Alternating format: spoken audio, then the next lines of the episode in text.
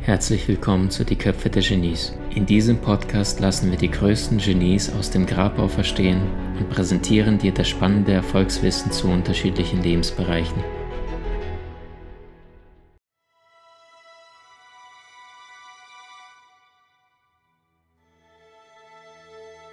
Die Wissenschaft des Reichwerdens. Ich habe es gelesen vor ungefähr fünf, sechs Jahren. Und da war eigentlich gar kein Content drin. Ich habe ich hab gedacht so, hey, und da war die ganze Zeit eigentlich immer wieder, liebst du, was du tust, liebst du, was du tust. Wenn du es nicht tust, kannst du vergessen, Geld zu verdienen. Keine Chance. Nur das Problem ist, wir haben verlernt, von innen nach außen zu leben, sondern gehen die ganze Zeit von außen nach innen, in der Hoffnung, wenn ich Geld habe, dann gebe ich es aus, werde ich glücklich. Was ein Blödsinn. Und so viele wandern irgendeinen Weg im Außen, der ihnen nicht vorgezeichnet ist. Und das heißt, die erste These des Tages, wenn du da draußen einen Job im Außen tust, egal welchen, aktuell, der nicht deinem Naturell, deinen Werten entspricht, wo du dich verbiegen musst, dann kann es ja nur bedeuten, dass du aktuell noch schläfst. Also jetzt mal sehr hart auf den Punkt. Weil die Möglichkeiten sind ja da. Ich meine, Hartz IV war ich auch. Ich war im Consulting gestartet vor fünf Jahren, bin gefeuert worden zweimal. Beide nach zwei Monaten und 20 Tagen. Ich habe mich verflucht, ich habe gedacht, was stimmt nicht. Und beides nicht, weil scheiß Leistung war, sondern einfach, weil dubiose Gründe nicht gepasst haben bevor ich gemerkt habe, das Universum drängt dich sowas von in die Selbstständigkeit, aber ich wollte es damals nicht wahrhaben, weil meine Glaubenssätze aus der Kindheit, Armut, nix haben, da nimmst du alles, was du kriegst, Hauptsache goldener Käfig bezeichnete ich das damals immer. Gitterstäbe sind Gold, aber die glänzen immer nur von innen. Das ist, ich habe nie Freiheit gespürt. Und das heißt, wenn du deinen Weg gehst im Außen, dann passieren magische Dinge, wenn du den Menschen Freiheit und Verantwortung überträgst. Übrigens, schöne asiatische Weisheit. Willst du eine Stunde glücklich sein, mach ein Nickerchen. Willst du einen Tag glücklich sein, geh fischen. Willst du ein Leben lang glücklich sein, liebe deine Arbeit, das, was du tagtäglich im Außen tust. Thomas Edison hat mal gesagt, ich habe keinen einzigen Tag in meinem gesamten Leben gearbeitet. Es war alles nur Spaß. Sophie Rilke der Seele tiefster Schmerz ist jener, der nicht sprechen darf. Die gleiche Version von Shakespeare, der Kummer, der nicht spricht, nackt am Herzen, bis es bricht.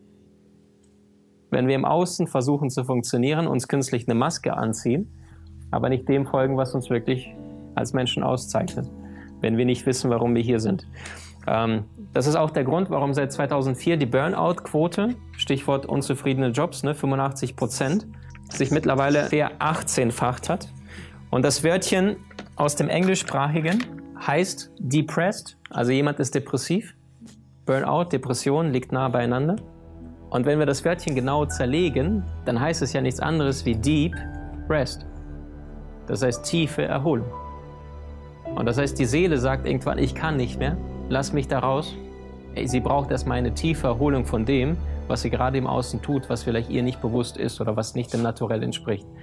Und die Frage ist, kann ein Mensch Depression oder Burnout bekommen, wenn er sich tagtäglich verschenkt an die Welt? Geht das überhaupt? Ich glaube nicht. Ich glaube, Stress ist tatsächlich vor allem daran bedingt, wenn wir im Außen etwas tun, was uns nicht entspricht. Und das Problem ist vor allem hier heutzutage, es gibt ja diesen Hamsterrad, ne? Hamster ist der Einzige, der nicht merkt, dass er nicht weiter vorankommt, aber er ist die ganze Zeit da drin.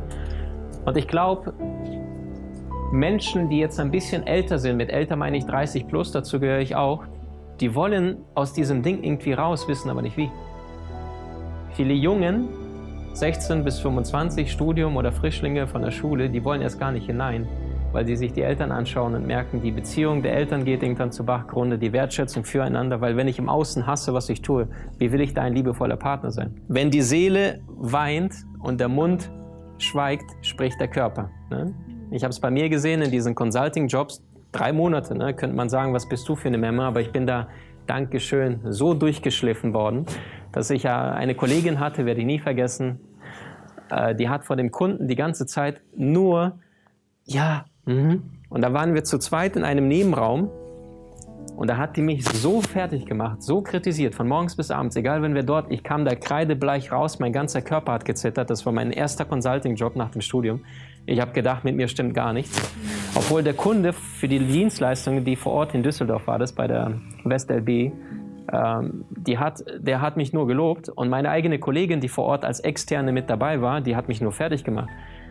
Und im Außen die ganze Zeit halt extrem höflich. Und ich dachte mir so, wie krass die auch ihre Maske verstellen haben muss. Über Jahre, die war schon 55 gefühlt. Das heißt, sie hat sich derart antrainiert.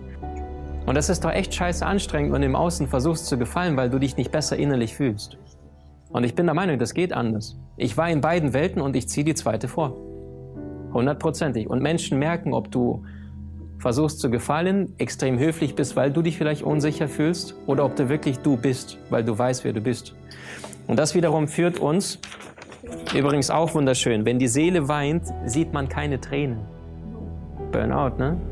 Wenn die Seele weint, sieht man keine Tränen. Aber das spürst du jeden Morgen beim Zähneputzen. Wenn du die Zahnbürste in der Hand hast, dann weißt du jeden Morgen beim Zähneputzen, wie erfüllt bist du. Wie, wie sehr verschenkst du dich. Steve Jobs, ne, bevor er gestorben ist, hat er immer gesagt, jedes Mal, wenn ich morgens aufgestanden bin, habe ich mich gefragt, würde ich, wenn ich wüsste, ich habe nur noch wenige Monate zu leben, würde ich das jetzt tun, was ich aktuell tue? Und er sagte, wenn die Antwort zwei Wochen lang hintereinander Nein war, dann habe ich aufgehört. Cut. Nur wir behandeln uns selber so, als würden wir ewig leben, mit dem Bewusstsein oder dem Gefühl, wir haben ja noch so viel Zeit. Dabei überleg mal, wo du heute vor zehn Jahren warst. Was genau hast du heute vor zehn Jahren getan? Wo warst du da? Mit wem? Was hast du da getrieben? Welche Menschen, welche Berufe, welches Umfeld? Wo warst du heute vor zehn Jahren? Zehn Jahre des Lebens. Vorbei. Permanent. Und wenn du dich nicht an das Leben anfängst zu verschenken, dann wird das Leben auch dir nicht ein Stückchen entgegenkommen, weil du ja sowieso nicht in deine Schwingung bist. Und erst wenn du in deine Schwingung reingehst, weil du dich tagtäglich verschenkst, dann kommt das Leben auch ein Stückchen auf dich zu. Und plötzlich ziehst du den Partner an, ziehst du die Menschen an, das Geld, Umfeld, alles wenn du den richtigen Weg gehst. Und das heißt, dich für das Leben zu verlieben und der erste Schritt dafür ist, dich für deine Seelenaufgabe bewusst zu öffnen. Ich glaube tatsächlich, jeder hier hat eine Seelenaufgabe. Manche, wie Da Vinci, der hatte einige. Aber am Ende, glaube ich, war seine, seine größte Botschaft, hier mein großer geistiger Vater, Mentor, seine größte Botschaft, glaube ich, war wirklich tatsächlich, ähm, sich leer zu machen. Also der war so vielseitig, der Mann aber vor allem sich leer zu machen, rauszugehen und das Gefühl zu haben, so hey. Und trotzdem waren die letzten Worte auf dem Sterbebett, ich habe Gott und die Menschheit enttäuscht, denn meine Arbeit erreichte nicht die Qualität, die sie hätte haben können. Also auch diesen Anspruch an sich, an das Leben, jenseits von diesem Durchschnittlichen.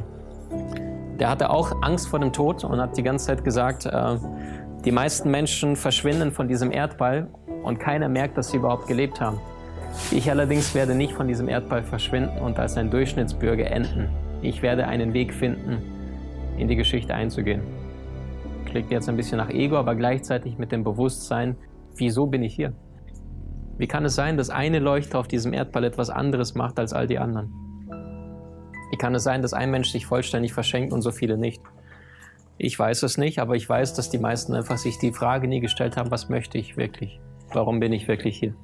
Die Bronnie Ware ähm, ist eine junge Frau aus Neuseeland und sie arbeitet in der Palliativmedizin. Das ist der traurige Bereich der Medizin, der, der den Tod als gegeben hinnimmt und man versucht, die letzten Wochen und Monate der Patienten so angenehm wie möglich zu gestalten. Und irgendwann hält sie es nicht aus, all die Wünsche von all den Menschen, die kurz davor sind, ins Jenseits überzugehen, zu hören, dass sie sagt, das kann doch nicht irgendwie das letzte Wort gewesen sein und dann sind die weg und dann beschließt sie daraus einen Blog zu machen und schreibt alles auf, was sie zu hören bekommt und sie sammelt auch all die Wünsche, die sie am häufigsten genannt bekommt. Irgendwann später entsteht daraus ein Blockbuster, ein weltweit bekanntes Buch, die fünf Dinge, die die Sterbenden auf dem Sterbebett am meisten bedauern. Ähm, die Top 3 waren, drei dritthäufigste, ich wünschte, ich hätte mehr Gefühle und Emotionen gezeigt an die Menschen, die mir besonders wichtig sind. Nummer zwei, ich wünschte, ich hätte nicht so viel gearbeitet. Und der häufigste, äh, das häufigste Bedauern. Ich wünschte, ich hätte ein Leben gelebt nach meinen eigenen Vorstellungen und Bedürfnissen. Und nicht das Leben, was andere von mir erwartet, unbewusst erhofft hatten vielleicht. Und das heißt, verschenkst du dich an das Leben oder tust im Außen Dinge, um vielleicht Anerkennung zu bekommen, mit dem Bewusstsein, dass keiner dieser Menschen an deinem Sterbebett irgendwann stehen wird und sagen, hey, ich finde das super, dass du Buchhalter geworden bist, weil dein Vater war es ja auch. Was ein Quatsch.